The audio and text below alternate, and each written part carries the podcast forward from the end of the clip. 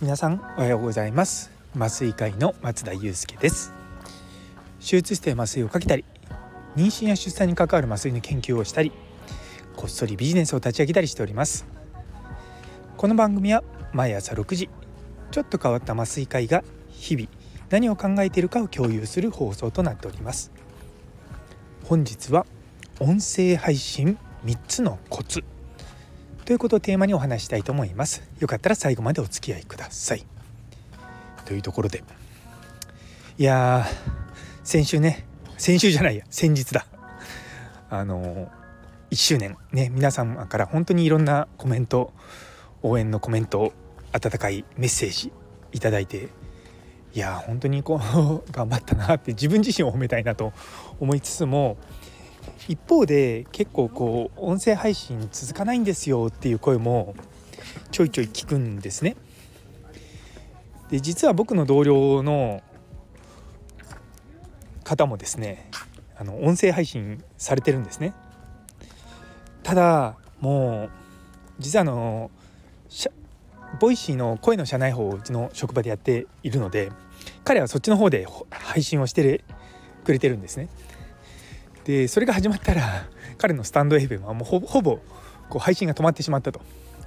いやなかなかあんなね喋れませんよとか言って「松田先生そんな毎日毎日できてすごいですね」って言われるんですけれどもそうあのー、よく言われます。でまあ今日3つのコツっていうのがあるんですけれどもあのー、それをですね皆さんと共有していこうかなと思っております。でちょっと前置き長くなっちゃったんですけども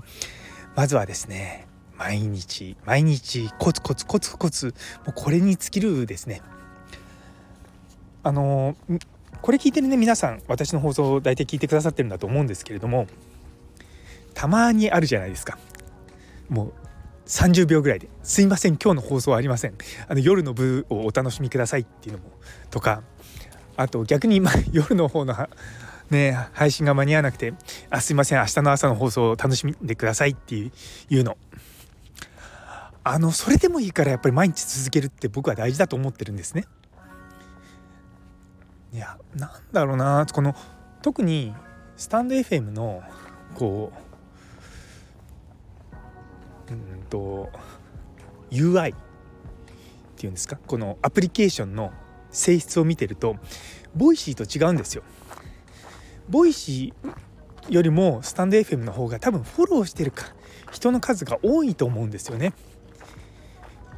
で僕多分スタンド FM のフォロワーフォローしてる人がやっぱ100人ぐらいいるんですよ。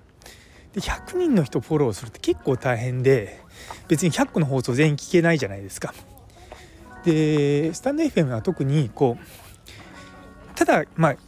ロム線っていうかまあ聞き専の人たちもアカウントを作っててそれをフォローすることは可能なんですよね。でなんでまあフォロワーの数っていうのがどんどん増えていくんですけども Voicy っていうのは逆にその配信者が誰かをフォローするっていうことは基本的にないんですね。ないよな。そううちのそうだよなスタンドあそうそう あの職場でやってる、ね、声の社内報のアカウントで誰かをフォローするってやってないと思うんですよね。そうだ基本的にはそのフォローしてる数が全然違うと思うんですよ。で Voicy もそうですし stand.fm もそうなんですけどそうなってくると毎日続けてる人とそうじゃない人ってもうくっきり分かれちゃうんですよね。でやっぱり毎日続けるっていうのが多分この音声配信のポイントだと僕は思ってます。で本当にそんな毎日話すことないよって言うかもしれないですけどもああなんか話さなきゃと思いながら毎日生活してると なんか一つ二つネタは出てきます。あさっきの私のあのカナダのね寒いなって話もまあ、外を歩いてる時に「いや寒いな。寒いな。寒さといえばカナダ。そうだカナダの時の話をしよう」みたいな。そんな感じでネタが決まってます。まあ、特にねあの私のこの夜の部あのこれは朝の部ですけど夜の部の方は本当にもう自由に話してるだけなのでネタに尽きることは全然ありませんので、ね。まあ、まあそれでもとりあえず毎日毎日コツコツやればめちゃめちゃ重要です。ね、で2つ目。2つ目はですね伸びなくても気にしない。基本音声配信は伸びません。で大事なことは指標です一つ。例えばあの Voicy の放送フォロワーの数と再生数って見ればわかるじゃないですか。でも基本的に大体皆さんフォロワーのうち10分の1ぐらいが固定の再生数です。私実は今150人ぐらいフォロワーがいて固定の再生数が30から、まあ、ちょっと伸びると50ぐらいまでいくみたいな感じなんですね。そう考えるとまあ5分の1とかまあ3分の1とかになってくるとまあ悪い数字じゃないと。で結局僕が言ってるさっきの例えば Voicy の尾形さんの放送とかはやっぱりフォロワー3万人ぐらいいるけども固定の再生数って3,000回か、まあ、5,000回ぐらいかな5,000人ぐらいの方っていうのが正しいですね。あの Voicy の方はあの再生数のカウントが違うんですよ。あの1チャプターに1再生つくんですね。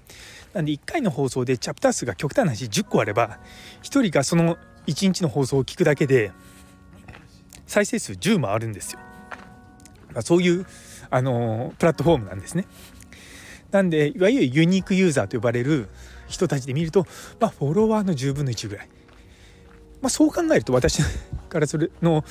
の活動からするとまあ150人ぐらいのフォロワーで、まあ、ね30回ってれば僕の中ではまあまあいいなと思ってます。あのスタンド FM だとねフォロワーの数が見えないからちょっと指標分かりづらいなと思いますけれどもそうでもそう思ってやってみるとそんなに悪い数字じゃないんだなと思ってちょっと心は和らぎます。なのでちゃんとあの伸びなくてもですね気にしないということはあの重要ですね。あと最後に大事なのがこれはですね自分の放送はちゃんと聞くですね。あの今でも自分の放送聞いててああこここうしとけばよかったとかああここああしとけばよかったとかもうちょっとこうね感情を込めてとかねそういうの大事だなって思うんですよ。ねでやっぱりその自分の放送を聞いてる やっぱ最初はですね慣れないですよ自分の声そもそも聞き慣れてないんで。うんで僕、まあ、自分の放送も1.5倍速ぐらいで聞くんですけれども1.5倍速で聞いてるとあああって思うんですけどやっぱそれをたまにですね1倍の速だから普通のスピードで話すとゆっくりだなと思うんですよ。でもこれ自分話してる方の身とすると何だろう日常会話と同じぐらいのペースで僕話してるんですね。でもそれってラジオで聞くとか耳から入ってくるとちょっとなんか間延びしてるなって感じがしちゃうと思うんですよ。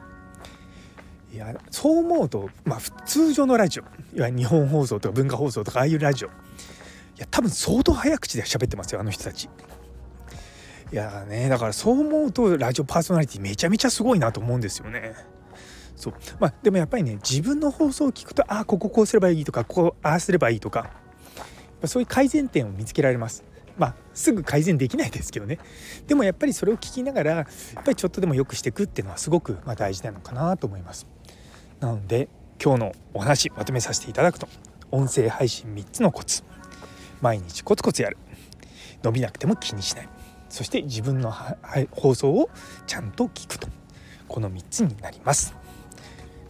というところで皆さんも頑張ってる方一緒に頑張っていきましょう。というところで、えー、昨日の「真のギブアンドテイクとは?」という放送にいいねをくださった岡プラスさん姉ソニ先生ゆいつむさん岸原先生さやもさんゆうすけ先生たんぽぽさんマータンさんノエルさんりょうさん佐藤先生みかんの葉っぱさんさらにコメントくださった中村先生どうもありがとうございます本当にありがとうございます。引き続きどうぞよろしくお願いいたします。というところで今日という一日が皆様にとって素敵な一日になりますように。それではまた明日。